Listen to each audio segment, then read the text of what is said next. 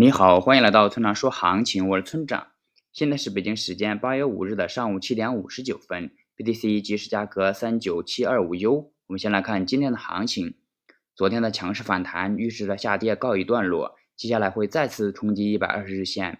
趋势上，中期继续保持着多头趋势，短期也已经有空头完成了向多头的转变。结构上，上方压力三万九千七到四万点区间。站上四万点后，多头趋势将会延续下去，直至一百二十日线。那下方支撑三万八千八百点附近。总结一下就是，短期多头趋势，日内关注四万点。接下来是交易思维模块。有人问我交易的核心是什么？我想了想，觉得应该是情绪管理。那复盘我亏钱的交易，虽然直接原因有很多，但大多都可以归结为情绪没有管理好。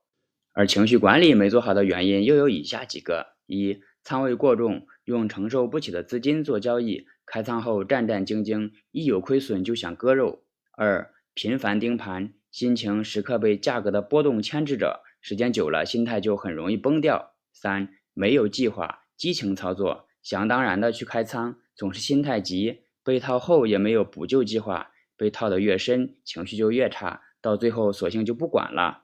四、过度依赖他人，跟着别人的信号去操作。被套后极度的怨恨，那么如何避免情绪的崩溃呢？除了以上各个原因对应的解决方法外，最重要的是在心态即将崩溃时，管住自己的手，不去交易。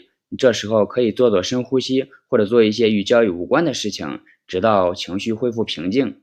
最后，请大家一定要明白，千万不要根据预测来做交易。交易是需要考虑到具体信号、盈亏比以及仓位管理的。用预测指导交易。并不能实现长期稳定的盈利。如果你想学习具体操作以及稳定盈利的技巧，请查阅今天的策略版分析。拜拜。